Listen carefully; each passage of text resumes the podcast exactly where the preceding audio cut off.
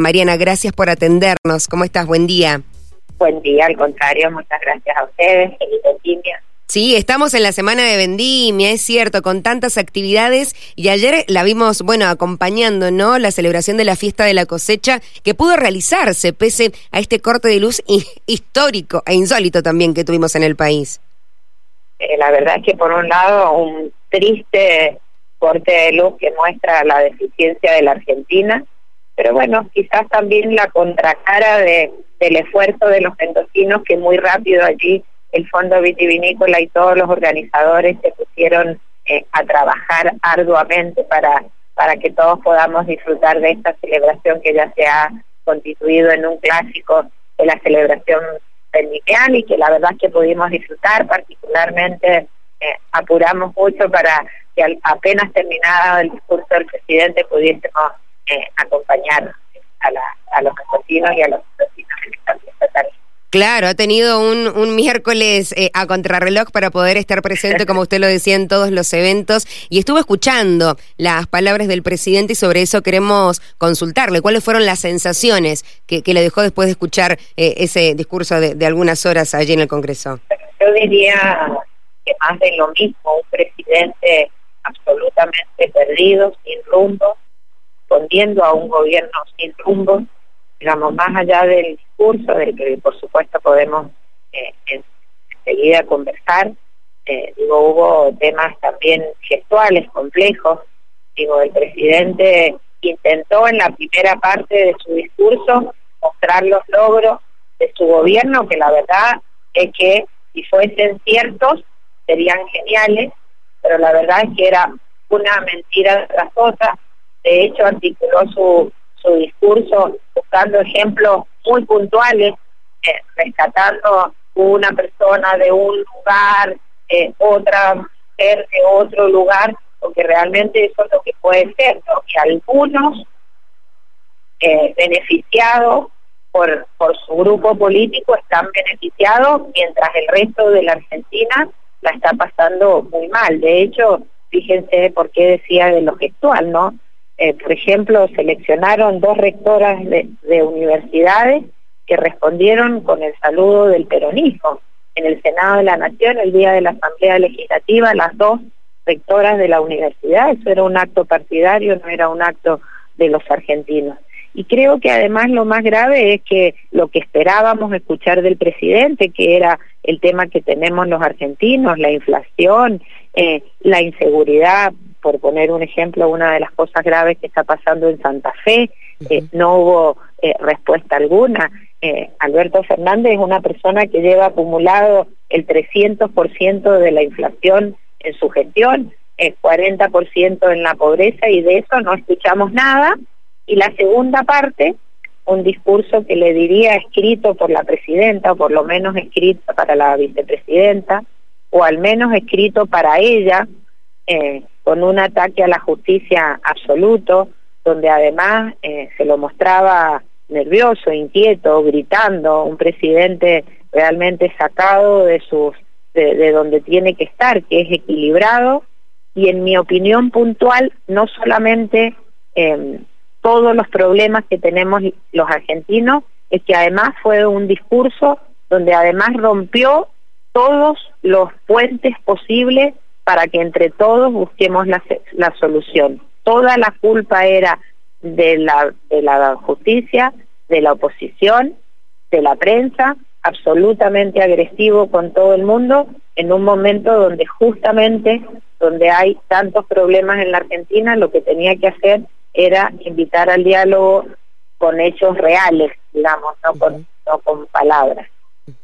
Bueno, habló de que, la, de que Argentina tuvo crecimiento económico y también que gracias a él, eh, que se puso allí al frente de todo en la pandemia, tuvimos, eh, eh, bueno, la gestión de las vacunas. Bueno, mencionó esa parte de la historia, quizás vacunatorio VIP lo dejó un poco de lado, pero, pero bueno, yo hizo ahí algunos comentarios que también fueron bastante criticados en las redes. Realmente era un discurso, créanme, para quienes lo escuchamos y luego lo leímos con detenimiento, era un discurso absolutamente ajeno a la realidad, con la gravedad es que no solamente me parece que el discurso fue ajeno a la realidad, él está ajeno a la realidad, tiene una realidad paralela, si las si eh, si las cosas estaban tan bien como la primera parte que mencionaba y las cosas que se hacían tan bien,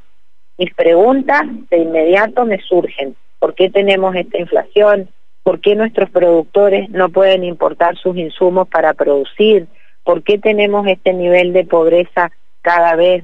más grande? ¿Por qué no es él el candidato natural del peronismo y del frente de todos en las próximas elecciones? No habría duda si realmente esos hubiesen sido los logros, más allá de algunas cosas puntuales que podríamos marcar que, que se fueron mintiendo, digamos, en el discurso y que coincido con vos, no solamente respondían a, al presente, sino también a contar una historia de la pandemia que todos sabemos no dejó entrar los respiradores, eh, se opuso a gobernadores como el gobernador Suárez cuando quiso ponerse firme con eh, tener un manejo más equilibrado de la pandemia. Demoraron enormidades, fuimos de los últimos países a donde se pudieron conseguir las vacunas, porque empezaron con algunos temas,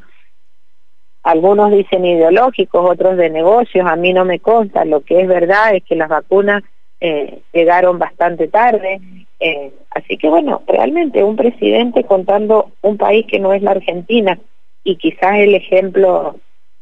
más palpable, digamos, es hablando de las grandes obras que se habían hecho en la Argentina y a los poquitos minutos media Argentina se quedó sin energía porque el sistema interconectado de energía falló. Digamos, eh, casi una foto de la triste realidad, ¿no? Senador, el martes usted en su Twitter compartió allí una especie de cuadro comparativo de los proyectos que, que prometió el presidente en la Asamblea del año pasado y qué sucedió no durante el último año, si nos quisiera contar un poco sobre eso. Claro, también eh, lo que ocurre en esta en esta realidad paralela que, que vive el presidente y que tiene esta necesidad echarnos la culpa a todos los argentinos menos a él y a su vicepresidenta, porque la verdad que él también tiene este gran problema que tiene eh, la interna en su propio gobierno, digamos, hoy quienes no le están ayudando son sus propios socios digo, empezó a intentar decir que era el Congreso porque el Congreso no lo acompaña con las leyes. Bueno, yo ahí lo que intenté hacer y lo pudimos hacer con el equipo es que el presidente en la Asamblea del 2022 fue y anunció 10 proyectos que iba a mandar, algunos que nos entusiasmaban particularmente, cuando él mencionó, por ejemplo, la ley de empleo joven, la verdad es que nos entusiasmó porque tenemos muchos proyectos, otros legisladores vinculados con la promoción del empleo joven. Pero bueno, la realidad es que esos 10 proyectos que anunció el presidente el año pasado, solo envió cuatro, es decir, si uno quiere que le traten los proyectos, mínimamente tiene que empezar por enviarlos al Congreso de la Nación. De esos cuatro proyectos que envió, eh, dos eh, tuvieron sanción por unanimidad, que son los de la promoción de ciencia y técnica y los de nanotecnología, que justamente están vinculados a lo que nosotros pensamos, que hay que, la Argentina hay que ponerla a producir. El otro proyecto fue el del Fondo Monetario Internacional, que no lo acompañó su bloque, y la verdad que en un gesto de responsabilidad y no porque estuviésemos tan de acuerdo, también lo acompañamos y, y hay un solo proyecto que está en tratamiento. Por lo cual, la verdad que sus problemas de gestión no son el Congreso, digo, claramente, ¿no? Bien, ahí está eh, eh, la información y todo chequeado en, en, sus redes sociales que lo iba compartiendo. De Argentina pasamos específicamente a Mendoza y le consulto cómo se está preparando el Frente Cambia Mendoza para las próximas elecciones.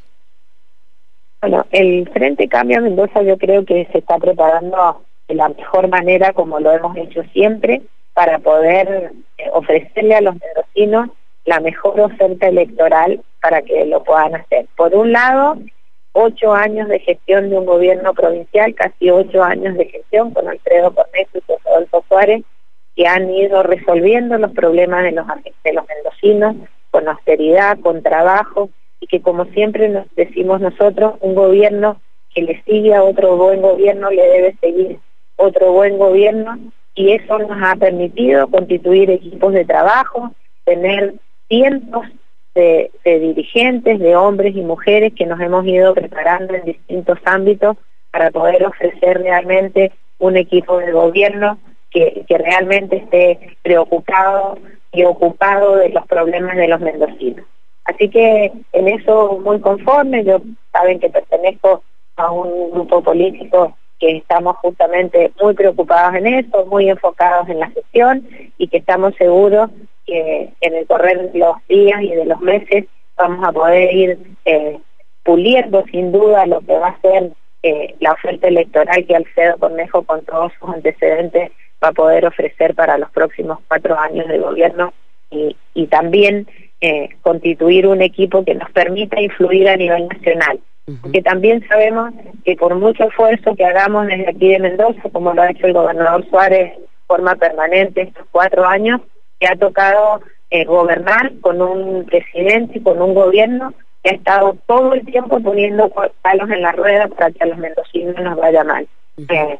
me remito a las últimas cosas, pero digo, la pandemia, eh, mm, suelo del viento que sin ningún sentido nos laudan en contra, ahora este invento de meternos el problema de los mapuches, problema que no teníamos los mendocinos, eh, así que bueno, también tratando de influir para tener un gobierno nacional que cambie, que podamos eh, realmente hacer las cosas que creemos que la Argentina necesita para el futuro. Senadora, ¿cómo están las cosas con Omar de Marchi? Ayer no sé si lo esperaban, pero aterrizó y se cruzó básicamente allí a compartir en la, en la fiesta de la cosecha. ¿Cuál es la situación del PRO? ¿Va a continuar dentro del frente? Bueno, confirmaron para las elecciones desdobladas municipales, pero ¿qué va a suceder después? Bueno, eso sin duda hay que preguntárselo a Omar de Marchi y a ese pequeño grupo del PRO que que están sin una definición concreta. En lo personal, lo que diría es que espero que tenga la responsabilidad y la madurez suficiente de entender lo que los mendocinos y los argentinos nos están pidiendo, que es que nos unamos para luchar contra un modelo kirchnerista que realmente le está haciendo muy mal al país. Cualquiera que vaya por fuera del Frente Cambia Mendoza le va a estar haciendo un muy mal favor a los mendocinos que necesitamos tener toda la fuerza para que además aportemos desde todos los, los equipos y todo cómo vamos a mejorar. Así que espero que, que lo haga con, con toda la responsabilidad. Eh, el gobierno de Mendoza en particular ha hecho un gran esfuerzo este último tiempo y esto creo que tiene que ver con la institucionalidad de Mendoza, que es tener elecciones paso, vamos a estrenar boleta única, por lo cual se está poniendo a disposición de todos los mendocinos y de todas las mendocinas la posibilidad de que nos elijan y de que de elegir mejor y de que seamos elegidos, por lo cual ahí están todas las herramientas disponibles. Yo espero que prime la cordura y que si Omar de Marchi quiere ser candidato a gobernador, que por supuesto tiene todas sus aspiraciones eh, genuinas, lo haga dentro del frente, que es lo que corresponde y es lo que estamos trabajando también a nivel nacional para poder consolidar un, frente eh, amplio que nos permita dar solución a los argentinos. ¿Le gustaría ser vicegobernadora de Mendoza? Estoy muy contenta realmente y muy enfocada en ser senadora nacional. Eh, la verdad que es un rol que en el que estoy trabajando y como, bueno, con lo digo porque muchas de ustedes también hacen lo mismo, que es que cuando nos encargan una tarea, eh, nos abocamos a esa gran tarea que tiene que ser eh, ser senadora nacional. Yo soy parte de un equipo de gobierno y resolveremos más adelante, pero realmente creo que mi rol hoy, además como secretaria del bloque en el Senado, va a contribuir enormemente a, a esto que pretendemos que ser, es ser más influyentes en la política nacional. Por lo demás, ya lo hemos visto, el gobernador Cornejo ha dicho que no es momento que estemos conversando de estas cosas. Pero estaría interesante ver más rostros de, mujeres, o al menos usted, que ya tiene una trayectoria importante en puestos no importantes allí en la política, seguir ocupando, ¿no? lugares ahí interesantes, digo, como mujer también lo pienso. Bueno, muchas gracias, pero también siéntanme que ahí desde el Senado de la Nación estoy haciendo un gran esfuerzo en representar a los mendocinos, en representar también a muchísimas mujeres que saben que las admiro tanto desde el lugar de, que cada una, desde el lugar que esté, nos cuesta un poquito más siempre llegar, así que bueno, allí lo voy a estar haciendo como lo he hecho en otras oportunidades. Va a estar acompañando todos los actos oficiales de Vendimia, ya hay en Vía Blanca, Carrusel, el acto central. Sí, sí, eh, mi idea justamente fue poder acompañar en la Asamblea Legislativa y en algunas reuniones importantes que tuvimos en Buenos Aires, para ya poder llegar y estar eh, acompañando, además lo que me gusta tanto y ayudando eh, al gobierno provincial, digo, del que siempre me siento parte, aunque ya no sea parte de ese gabinete, pero acompañándolos a que los mendocinos tengamos una hermosa vendimia, porque tanto el gobernador como todo su equipo de gobierno están haciendo un tremendo esfuerzo para que los mendocinos nos luzcamos en esta vendimia, así que también voy a estar ahí colaborando en lo que pueda. Allí nos encontraremos entonces en, en, los eventos de Vendimia. Senadora, le agradecemos mucho el tiempo, la comunicación, que tenga una buena semana. Muchas gracias, buena semana para usted.